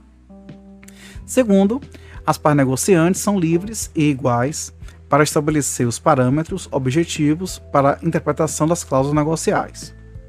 Terceiro, que as partes poderão definir os pressupostos da revisão judicial ou da resolução, como, por exemplo, renunciar ao dia de realizá-la, já que são iguais. 4. A alocação de riscos definidas, definida pelas partes, deve ser respeitada e observada, pois, em face da igualdade existente entre elas, há possibilidade de discuti-los amplamente e, quinto, em quinto plano, A revisão contratual somente ocorrerá de maneira excepcional e limitada. Com isso, pergunta-se: em que mundo vivemos? Como acreditar nas cinco premissas falsas acima apontadas? Né? Então, muito complicado. É, é complicado isso. Então, os contratos entre grandes corporações podemos pregar a rigidez da lei, mas entre pessoas economicamente fortes e outras fracas, como por exemplo o MEI do outro lado, essas últimas merecem proteção. E também pegue os princípios que a gente falou antes do consumidor, da questão da, é, é, da, da sua teoria mitigada, etc. Bom, temos ainda o princípio da relatividade dos efeitos do contrato. Então, o contrato não vincula nem prejudica terceiros, porque o Instituto de Direito Pessoal, salvo se o terceiro quiser ou se a lei determinar. Este princípio é a aplicação da res inter alios, acta. Excepcionalmente, o contrato pode gerar efeitos contra terceiros, tais como nas seguintes hipóteses.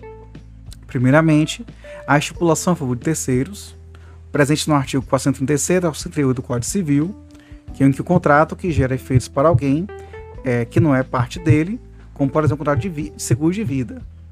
A doutrina diz que são efeitos exógenos, o efeito do contrato gerar consequências fora do contrato. Também temos a promessa de fato terceiro, artigo 439 e 440 do Código Civil. Se alguém faz promessa de conduta de terceiro sem que este saiba, responderá perante o contratante. Tal responsabilidade não existirá se o terceiro for cônjuge do promitente, dependendo da sua anuência do ato a ser praticado e desde que, pelo regime do casamento, a indenização de algum modo venha a cair sobre seus bens. Nenhuma obrigação haverá para quem se comprometer por outrem e se este, depois de se ter obrigado, faltar à prestação. Também temos o contrato com pessoa a declarar, conforme artigos 467 e 471 do Código Civil no momento da conclusão do contrato, pode uma das partes reservar-se a faculdade de indicar a pessoa que deve adquirir os direitos e assumir as obrigações dele decorrentes, como numa convenção chamada de pro amico eligendo. Essa pessoa é denominada electus. Essa indicação deve ser comunicada a outra parte no prazo de cinco dias da conclusão do contrato, se outro não tiver sido estipulado. A aceitação da pessoa nomeada não será eficaz se não se revestir da mesma forma que as partes usaram para o contrato. E a pessoa nomeada em conformidade com as regras dispostas adquire os direitos e assume as obrigações decorrentes do contrato a fim do momento em que este for celebrado. O contrato será eficaz somente entre os contratantes originários nos seguintes casos. Primeiro, se não houver indicação de pessoa ou se o nomeado se recusar a aceitá-la. Segundo, se a pessoa nomeada era insolvente e outra pessoa o desconhecia no momento da indicação. E na hipótese de a pessoa nomear, a nomear ser incapaz ou insolvente no momento da nomeação, o contrato produzirá seus efeitos e dos contratos originários, motivo pelo qual se verifica que não há prejuízo para a parte que aceita essa forma de contratação. No que tange ao consumidor por equiparação, artigo 17 do Código de Defesa do Consumidor, chamado de bystander, esse artigo se equipara ao consumidor todas as vítimas do evento danoso, sejam estas das partes do contrato de consumo ou não. Também temos, como eficácia externa, a tese da tutela externa do crédito, enunciado 21 do CJF, trata de caso em que o terceiro alicia uma das partes a não cumprir o contrato. Esta tese tem aplicação no Brasil em decorrência dos princípios da função social do contrato e da boa-fé objetiva. E no caso do contrato de prestação de serviços, encontramos no Código Civil menção expressa, como no caso é, do artigo 608, que estabelece ser devida a indenização no, do valor do que ao prestador de serviço, pelo ajuste desfeito, houvesse de caber durante dois anos. Essa é a tese que consagra a chamada teoria do terceiro cúmplice, que gera a responsabilidade civil para quem, com, com culpa ou dolo, age no intuito de prejudicar contrato, Tal teoria já vem sendo aplicada pelo STJ, inclusive em contratos administrativos. Temos também uma outra, uma sexta aplicação da tutela externa, dos efeitos externos do contrato, que é na cláusula de vigência da lei é, de locações, a lei 8.245 de 91. Segundo o artigo 8 se o, imóvel for alienado durante a locação, o adquirente poderá denunciar o contrato com prazo de 90 dias para desocupação, salvo se a locação for por tempo determinado e o contrato contiver cláusula de vigência em caso de alienação e estiver registrado, conforme é, o artigo 167, inciso 1, item 3 da lei, de Registros Públicos, que é a Lei 6.015 de 73, e tivesse registro junto à matrícula do imóvel. Entrando agora na formação do contrato, nós sabemos que existem três fases de elaboração de um contrato. A primeira, que trata das, é das negociações preliminares, também chamada de, de pontuação ou fase de proposta não formalizada, e nessa fase haverá debates prévios, tratativas sem vinculação das partes, salvo se ocorrer expectativa de contratação, o que gera responsabilidade civil pré-contratual fundada na culpa incontraendo. Por exemplo, negociações preliminares citamos cartas de intenções.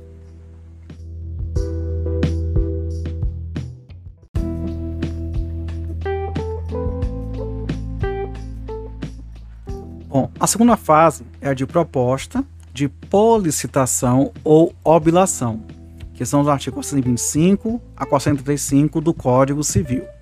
Nesta fase, há uma proposta formalizada que obriga quem formulou, ou seja, o proponente, que é o policitante ou solicitante, o obilato, ou policitado ou solicitado é o destinatário da proposta.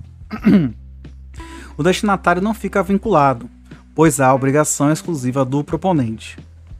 O obilato pode ser pessoa indeterminada, pois na visão é, do moderno do contrato existem as ofertas ao público, que é uma verdadeira proposta vinculante, comportando algumas reservas quando encerra os requisitos essenciais do contrato, salvo se o contrário, resultado das circunstâncias ou dos usos conforme o artigo 129 do Código Civil. A oferta ao público pode ser revogada pela mesma via de sua divulgação, desde que ressalvada essa faculdade na oferta realizada. Então, de acordo com o artigo 128 do Código Civil, não haverá vinculação do proponente nos seguintes casos. Não haverá. Primeiro, se a proposta feita sem prazo, a pessoa presente não foi imediatamente aceita é, pelo obilato.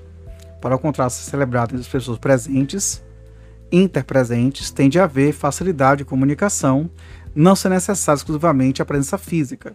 Verifica-se assim que o critério é temporal e não espacial, como por exemplo citar o contrato celebrado por telefone, por WhatsApp, etc. Os contratos celebrados entre presentes são denominados contratos em declarações consecutivas. Segundo ponto, se a proposta feita sem prazo, a pessoa ausente tiver decorrido tempo suficiente para chegar à resposta ao conhecimento do proponente, que é o prazo moral. Para o contrato ser celebrado em pessoas ausentes, interabsentes, é necessário que não exista facilidade de comunicação, como por exemplo, se tal contrato celebrado por correspondência epistolar ou por e-mail, já que nesse último caso a transmissão da informação não é online. Os contratos celebrados entre ausentes são denominados contratos com declarações intervaladas. E a expressão tempo suficiente para chegar à resposta ao conhecimento do proponente significa um preceito legal indeterminado, já que não há especificação com prazo necessário, haja vista que ele dependerá da situação concreta, por isso que é chamado de prazo moral. Terceiro, se a proposta foi feita, durante, foi feita a pessoa ausente e não tiver sido expedida a resposta dentro do prazo dado, é, então também vai, no caso, é, a proposta não vai poder ser, no caso, obrigada. Né? Quarto ponto, se antes da proposta ou simultaneamente a ela chegar ao conhecimento da outra parte, que é o obilato, a retratação do proponente com relação ao contrato com declarações intervaladas, aquele formato de pessoas ausentes. Então se questiona, qual que é o momento da sua formação? Então, para responder essa pergunta, tem duas teorias. Primeira teoria, da cognição ou informação, que dispõe o contrato se forma no momento da ciência da aceitação pelo ofertante. A segunda teoria, a da agnição ou declaração, que dispõe que a aceitação se aperfeiçoa no momento em que o obilato declara que aceita a proposta. O Código Civil adota a teoria da agnição, que admite duas é, subteorias: a recepção quando o proponente recebe a citação do obilato, e da expedição, quando o obilato expede a resposta para o policitante com a sua citação. É controvertida a posição doutrinária quanto à subteoria adotada pelo Código Civil, porque, em regra, pode-se afirmar que o Código adotou a teoria da agnição na subteoria da expedição, artigo 64, caput, já o contrato entre ausentes se forma quando a aceitação é expedida pelo obilato. O Código Civil, porém, também adota a teoria da agnição na subteoria da excepção, conforme artigos 434, incisos 1, 2 e 3, formando o contrato entre ausentes quando a resposta é recebida pelo proponente. Essa teoria é exceção, aplicando os seguintes casos. Primeiro, considera-se inexistente a aceitação se antes dela ou com ela chegar ao proponente a retratação do aceitante. Segundo, se o proponente se comprometeu a esperar a resposta. Terceiro, se a citação não chegar no prazo dado. Segundo o enunciado 173 do CJF, ao contrato formulado pela internet entre ausentes, que é por e-mail, aplica-se a teoria da ignição na subteoria da recepção por suposta falta de segurança. Primeiramente, tem que se entender que se o bilato alterar a proposta, ele passa a ser o proponente, pois aí teremos a contraproposta conforme o artigo 431 do Código Civil. Segundo, que é possível a aceitação tácita de acordo com a previsão contratual expressa ou com os costumes, conforme o artigo 432 do Código Civil. Terceiro, que de acordo com o artigo 435 do Código Civil, o local do contrato é o mesmo em que ocorreu a proposta. Terceira fase, a da aceitação, é aquela em que o contrato se forma em decorrência da existência do choque de vontades entre contratante e contratado. Quando o contrato se forma, dois são os tipos que podemos encontrar: o contrato preliminar e o definitivo. O preliminar, previsto no artigo 462 a 466 do Código Civil, também chamado de contrato de promessa ou pré-contrato, trata-se de um contrato propriamente dito, haja vista que já possui o poder de vinculação. Esse contrato passa por todas as fases, inclusive a de aceitação, motivo pelo qual não pode ser confundido com as negociações preliminares, fase, fase embrionária, na qual as partes estarão iniciando as tratativas para talvez chegar ao contrato. Segundo o contrato preliminar, vincula as partes, pois gera a obrigação de fazer o contrato definitivo e, conforme disposto no artigo 472 do Código Civil, deve ter todos os requisitos do contrato definitivo, exceto a forma.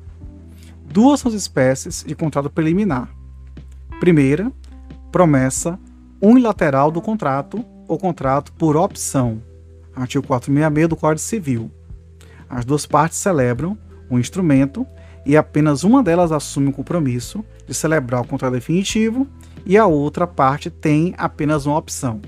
Exemplo disso é o contrato de arrendamento mercantil ou leasing, porque nesse tipo de contrato temos uma locação em que o arrendatário, locadora, possui a opção de adquirir o bem após o período do arrendamento. O correto é fazer a opção de compra no final do prazo da locação, pois se a parte já sabe desde o início do contrato que deseja comprar, não se deve celebrar esse contrato, mas uma compra e venda. Porém, a súmula 293 do STJ estabelece que a cobrança antecipada do valor residual garantido, que é o VRG, não descaracteriza o contrato de arrendamento mercantil. Assim, para citar a súmula, o exercício da opção de comunista do arrendamento não descaracteriza o leasing. Também temos a promessa bilateral de contrato. As duas partes celebram o instrumento e assumem o compromisso de concluir o contrato definitivo, com a obrigação de fazer, e essa modalidade encontra normatizada nos artigos 463 a 465 do Código Civil. Na parte de contrato sem espécie, né, é, no caso, a gente é, sempre costuma falar sobre a promessa de permuta e a promessa de doação. Com relação a bens imóveis, o compromisso bilateral de contrato pode ocorrer de duas formas. Podemos ter, primeiro, uma promessa bilateral de compra e venda de imóvel, que nesse caso não há necessidade de registro na matrícula do imóvel para gerar a obrigação de fazer.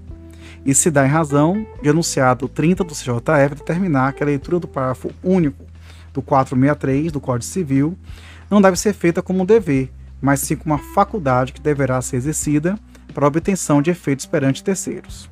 Assim, sua promessa de compra e venda não prevê cláusula de arrependimento, duas são as saídas que podem ser adotadas. Situação 1. Ingressar com ação de obrigação de fazer para que a outra parte otorgue escritura definitiva. Artigo 497 do Código CPC 2015. Nesta mesma ação, esgotado o prazo, o juiz outorga a escritura, desde que depositado o preço. Artigo 464 do Código Civil.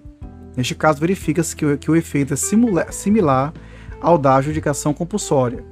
E conferir com isso o artigo 464 do Código Civil, a súmula 239 do STJ e o enunciado 95 do CJF. Segundo, para a súmula 239 do STJ, o direito à adjudicação compulsória não se condiciona ao registro do compromisso de compra e venda no cartório de imóveis. Situação 2.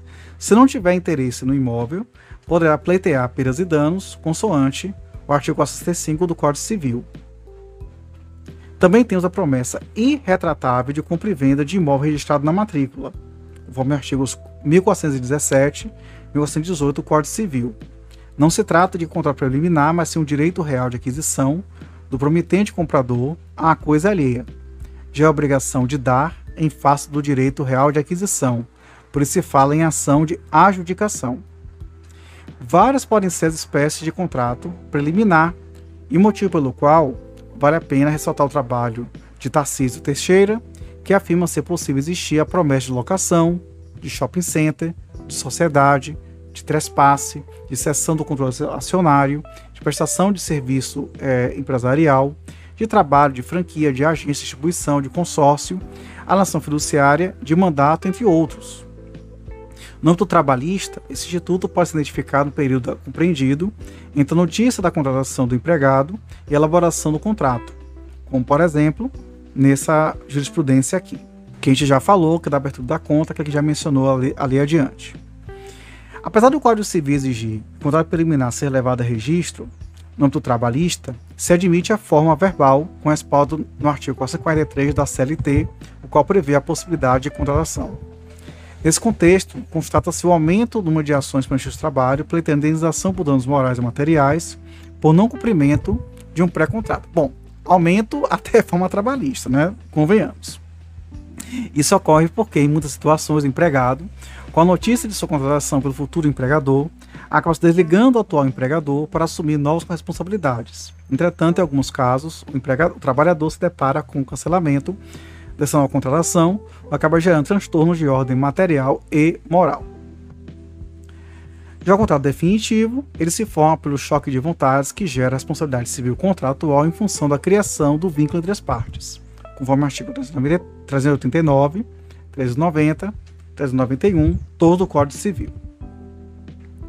Agora vamos falar sobre as garantias contratuais. Primeira, a garantia dos vícios contratuais. Os vícios contratuais são aqueles que atingem a coisa que foi adquirida, não se confundindo com os vícios do negócio jurídico, que atingem a vontade, como erro e dolo, por exemplo. Os vícios do consentimento, que são erro, dolo, coação, lesão e estado de perigo, recaem sobre a vontade, enquanto o vício redibitório recai sobre a coisa. Os vícios contratuais podem ser redibitórios, previstos no Código Civil, vícios do vício do produto do serviço, previsto no CDC. O vício redibitório é um vício oculto que torna a coisa imprópria para uso, a que se destina ou diminui o valor e que tenha sido adquirida por contrato comutativo, aquele em que as partes já sabem qual será a prestação ou por doação onerosa, como artigo 441 a 446 do Código Civil. Já o artigo, artigo 540 do Código Civil contempla dois tipos de doação onerosa: a doação remuneratória, que é aquela feita em remuneração ao serviço prestado, e a doação modal ou mediante encargo, em que a parte deve descumprir, perdão, descumprir o quê? Deve cumprir com o ônus jurídico. O artigo 1116 do Código Civil 16 estabelecia que não se podia reclamar vícios redibitórios se a aquisição tivesse sido feita em asta pública, isso aqui é um problema, viu? Porque na lei de falência fala outra coisa diferente, mas tudo bem.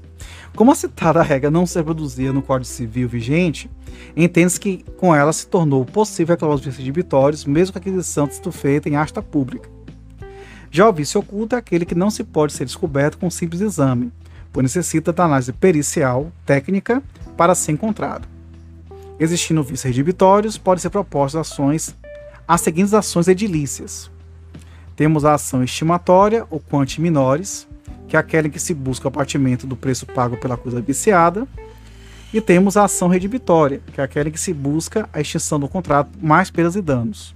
As perdas e danos dependem é, da prova da má-fé do alienante. Os prazos descritos no artigo 455 do Código Civil para o opositor da defesa ações são: se o bem for móvel, 30 dias, se o bem for imóvel, um ano.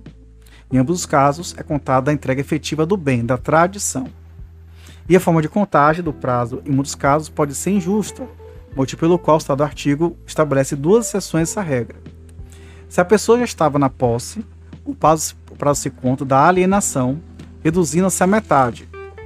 Se o vício, por sua natureza, só pudesse ser conhecido posteriormente, conta-se o prazo a partir daí até o máximo de 30 dias para os bens móveis e um ano para os bens imóveis.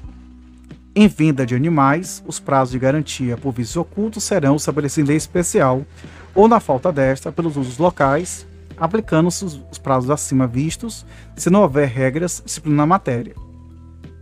Conforme mencionado no, no artigo, os prazos são decadenciais, já que as ações edilícias são predominantemente desconstitutivas, conforme anunciado 28 CJF. A decadência, em regra, não suspende ou interrompe, Porém, o artigo 207 do Código Civil estabelece que isso pode acontecer se houver previsão legal específica. No artigo 446 do mesmo Código, há uma causa impeditiva da decadência, pois na fluência da cláusula de garantia descrita em contrato, não ocorre o prazo descrito na lei, desde que o adquirente, em 30 dias, a partir do aparecimento do vício oculto, denuncie a sua existência para o alienante. Uma outra garantia da evicção, porque a evicção encontra-se descrita nos artigos 457 a 457 do Código Civil e pode ser conceituada como a perda da coisa por força de decisão judicial ou a apreensão administrativa adquirida em contrato oneroso, mesmo que em asta pública. O STJ possui julgados emitindo entendimento de que, em caso de perda da coisa por, por apreensão administrativa, também é possível falar em evicção, como no caso do RESP 1 milhão e 47 1882 do Rio de Janeiro. Cita-se o exemplo da hipótese de o locador vender o imóvel alugado sem dar ao locatário direito de preferência e este, descobrindo posteriormente, resolve exercer tal direito por meio da ação adjudicatória regulamentada no artigo 93 é, da Lei do Inquilinato, a Lei 8.245-91, sendo dela vitorioso. No caso, nesse caso, o réu adquire o réu adquirente perderia a propriedade do imóvel por for decisão judicial, ocorrendo para ele evicção. São partes de um contrato de evicção é, o evicto, o, o é vencido, que é a pessoa que perde a coisa, e o alienante, que é a pessoa que transferiu a coisa que foi perdida ao evicto. E o evictor, o, o é vencente, que é a pessoa que ganha a coisa por decisão judicial. A responsabilidade pela evicção decorre de lei, não necessitando de previsão contratual expressa para ter essa garantia. Podem, porém, as partes, por cláusula expressa, reforçar, diminuir ou excluir tal responsabilidade, consoante artigo 58 do Código Civil, exceto em contrato de adesão, por força do artigo 124 do mesmo Código. Quanto ao reforço da responsabilidade pela evicção, o valor máximo aceito pela doutrina será o dobro da, do valor da coisa, ou seja, paga-se duas vezes o valor da coisa perdida. A cláusula que diminui ou exclui a responsabilidade pela evicção recebe o nome de non prestenda evictione. E o pacto que afasta a responsabilidade pelos prejuízos da evicção nem sempre afasta a necessidade de devolver o valor da coisa, mas não somente exonera o pagamento das perdas e danos. Existe uma fórmula de Walsh Barros Monteiro que explica isso. Então, a fórmula, temos é, uma primeira fórmula que é a seguinte: cláusula expressa excluindo a responsabilização pela evicção, mais ciência específica do risco por quem adquire, é igual a isenção total da responsabilidade pelo alienante. Neste caso, o alienante não terá que devolver o valor ou pagar perdas e danos. Segunda fórmula, cláusula expressa, mais ignorância do risco ou não tê-lo assumido, é igual a responsabilidade limitada ao preço da coisa, que exclui benfeitorias e perdas e danos.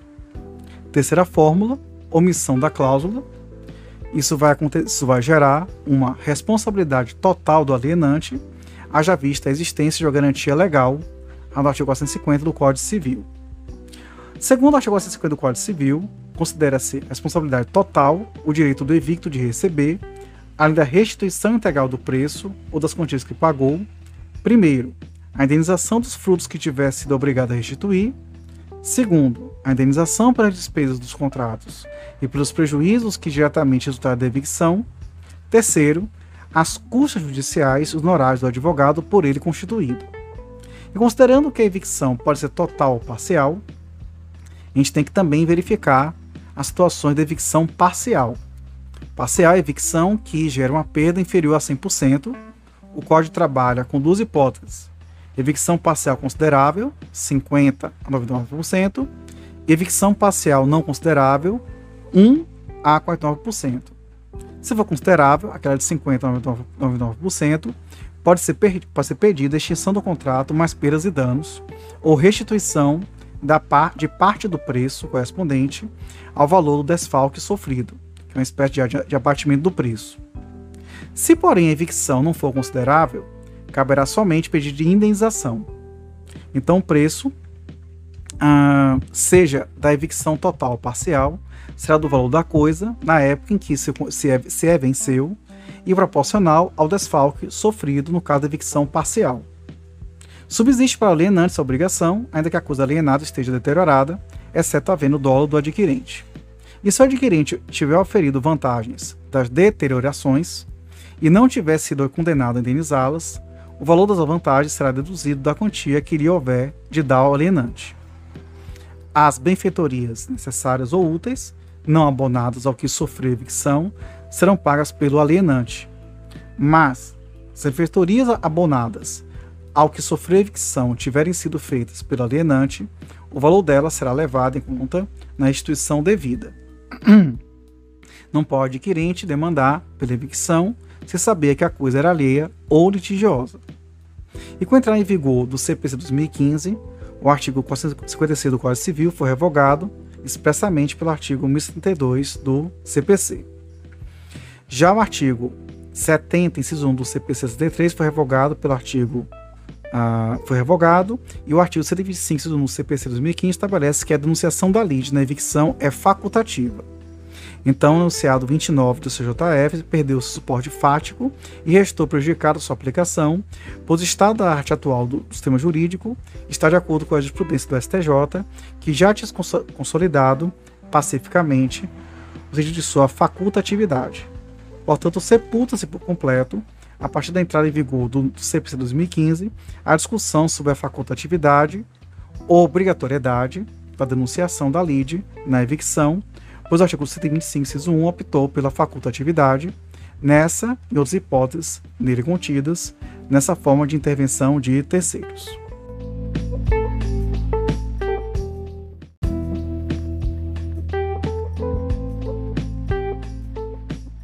Bom, agora vamos falar sobre a revisão judicial dos contratos. É, primeiro temos que, que lembrar que a ideia de relativização dos contratos não é inovadora, porque inclusive é, desde William Shakespeare no seu é, contrato quando escreveu O Mercador de Veneza em 1598 ele já na verdade é, tratou disso quando ele mostrava o contrato que o judeu Shylock celebrou com o mercador Antônio o primeiro fez um empréstimo de dinheiro para o segundo, dando 553 gramas da própria carne como garantia caso de inadimplemento, que não poderia ser cumprido. E por conta disto, é, é, na verdade, o, a gente acaba, na verdade, percebendo que havia uma, uma morosidade excessiva com relação a tal situação. É, essa cláusula, que é a cláusula que envolve a revisão dos contratos, que é a cláusula rebus sic que vem aqui de uma expressão gigante, né? É, ela, na verdade, ela tem o objetivo de permitir que numa relação contratual as coisas devam permanecer como são, mesmo que o contrato se prolongue no tempo e haja mudança de paradigma, pois o tempo e os fatos conseguem alterar a verdade. ela surgiu na Idade Média devido a filósofos católicos com a ajuda de São Tomás de Aquino, Santo Agostinho, Bartolo seguidores, pois foi elaborado pelos pós-glosadores para determinar que todos os contratos dependentes de prestações futuras possuíam uma cláusula tácita de resolução e se as condições alterassem, se alterassem profundamente. Porém, tal cláusula não apareceu no direito antigo, já começou a surgir na Idade Média, mas logo caiu no esquecimento. Depois voltou a aparecer no século XVIII, nos códigos germânicos, sendo uma vez esquecida e renascendo no século XX. Então, essa cláusula rebus sic stantibus não se confunde com a teoria da imprevisão, pois citar a teoria exige a aplicação da ocorrência de um fato imprevisível. Com o Estado liberal, a cláusula rebus sic stantibus foi retirada dos códigos civis em boa parte do mundo, motivo pelo qual o Código Civil 2000, eh, perdão, Código Civil 16 não fazia menção a ela, já que a mesa relativizaria o pacta sunt servanda, que era um princípio absoluto na época. Com o renascimento da revisão judicial do contrato ocorrido na França, em razão da instabilidade da moeda na decorrência das guerras de 1914 e 18, a 1918, das guerras não, da guerra, né, de Primeira Guerra Mundial, com isso nasceu a lei Fariot de 21 de janeiro de 1918, na qual a rigidez contratual foi modificada, pois tal lei permitia a alteração ou a renovação de contratos antigos, desculpa, atingidos por situações imprevistas na guerra, consagrando o princípio da revisão e a teoria da imprevisão. Por esse motivo é que a revisão judicial dos contratos prevista no Código Civil é diferente da descrita no Código do Consumidor. A revisão judicial do Código Civil vem contemplada no artigo 317 do Código que diz: quando motivos imprevisíveis sobrevier desproporção manifesta entre o valor da prestação devida e o do momento da sua execução, poderá o juiz corrigi-lo a pedido da parte, de modo que assegure quanto possível o valor real da prestação. Então, analisando o referido artigo, verifica-se que os requisitos da revisão judicial de contrato civil são: primeiro, um contrato bilateral, oneroso e comutativo, então, verifica-se que, por exemplo, contrato aleatório não possa obter revisão, salvo se tiver uma parte comutativa, como pode ser conforme enunciado 440 CJF. A comutatividade do contrato ser revisto é exigência que possui anuência no STJ em precedentes de recursos especiais. Por esse motivo, não se coaduna com a jurisprudência do STJ o enunciado é, 440, que estabelece ser possível a revisão ou resolução por excessiva onerosidade em contratos aleatórios, desde que o evento superveniente, extraordinário e imprevisível não se relacione com a área assumida no contrato. Segundo requisito, tem que ser o contrato de execução continuada, trato sucessivo ou diferida. Terceiro, prestação desproporcional, que é a lesão objetiva. Quatro, o motivo imprevisível. O que dificulta a aplicação do dispositivo é a exigência do motivo imprevisível, que é o motivo porque as partes, no momento de celebração do contrato, não podem prever. Segundo a jurisprudência, esse motivo imprevisível está ligado à economia e não à pessoa devedor. Porém, na economia, tudo é imprevisível, pela fato da ciência dinâmica. E essa imprevisibilidade na economia se dá quando há estouros ou quando o índice sai da faixa normalidade da oscilação. Então, dessa forma, para tentar dar uma efetividade ao dispositivo, o enunciado 17 JF amplia o conceito de motivo imprevisível, afirmando que a interpretação da expressão motivos imprevisíveis, constante no Código Civil, deve abarcar tanto causas da desproporção não previsíveis, como também causas previsíveis, mas resultados imprevisíveis. Por força do artigo 217 do Código Civil, é, percebe-se que foi adotada a teoria da imprevisão, mesclando com a teoria da onerosidade excessiva. Porém, com os efeitos da modificação do texto pela liberdade econômica, o estudo da revisão judicial do contrato civil se tornou hipótese excepcional que, para ser utilizado, é a ser justificada pelo magistrado pela necessidade e aplicação do princípio da intervenção mínima dos poderes nas relações contratuais privadas, o que inclui o judiciário.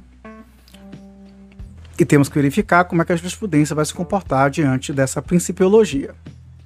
Então é importante lembrar que a Lei 14.010 de 2020, que institui regime jurídico empresarial transitório é, ligado à Covid-19 das relações de privado, estabeleceu um artigo 7 que não se consideram fatos imprevisíveis para os fins exclusivos dos artigos diretamente ligados ao tema, que são 317, já citado, 478, 479, 480 do Código Civil, o aumento da inflação, ou variação cambial, a desvalorização ou substituição do padrão monetário. E esta lei temporária, ela vigorou de 12 de junho de 2020 a 30 de outubro de 2020. Já o CDC, no artigo 6 inciso 5, estabelece que é direito básico do consumidor a modificação das cláusulas contratuais que estabeleçam prestações desproporcionais ou a sua revisão em razão de fatos convenientes que as tornem excessivamente onerosas. Verifica-se no artigo 5 que no Código do Consumidor qualquer fato conveniente, previsível ou não, permite a revisão dos contratos. Por esse motivo, verificamos que o citado código adotou a teoria da base objetiva do negócio jurídico, revisão por simples onerosidade, e não a teoria da imprevisão. Além disso, voltando ao regime jurídico empresarial transitório, é, foi dito que na execução de contratos incluídas as previstas no artigo 393, não terá efeito jurídico retroativo, mas a mesma norma estabeleceu que as disposições sobre revisão contratual previstas no Código do Consumidor não sujeitam a essa regra. Portanto, o CDC está fora do regime transitório. Também há de se falar que o contrato administrativo também pode ser objeto de revisão, porém não se aplicam as regras do Código Civil e do CDC, mas sim as leis administrativas. E é importante também lembrar que a origem da revisão no contrato administrativo está no fato do príncipe, que é a determinação geral ou imprevisível que onera ou impede a execução do contrato, repercutindo no contrato e provocando desequilíbrio financeiro e econômico que deverá ser restabelecido. E por isso o contrato administrativo deverá de revisão no intuito de restabelecer seu equilíbrio econômico-financeiro em razão do seu rompimento ou por um fato conveniente de natureza imprevista e imprevisível, inclusive alinhado com o artigo 37 da Constituição de 88. Nessa parte administrativa, o artigo 75 da antiga Lei 8666, ela falava sobre com pressupostos a ausência de elevação dos encargos do particular, ocorrência de evento antes da formulação proposta e outros itens também que são colocados. Mas é importante salientar que essa revisão do administrativo não é mera faculdade de administração, mas sim, é, na verdade, é um direito subjetivo, não havendo uma discricionariedade, portanto. Isso foi mais trabalhado até na nova lei, na nova lei de licitações. Bom, dito isso, a gente conseguiu fechar essa teoria geral, essa síntese teórica, né, da teoria geral dos contratos é, civis e empresariais. E voltaremos depois para tratar dos contratos civis e empresariais é, em espécie. Um abraço e tchau, tchau.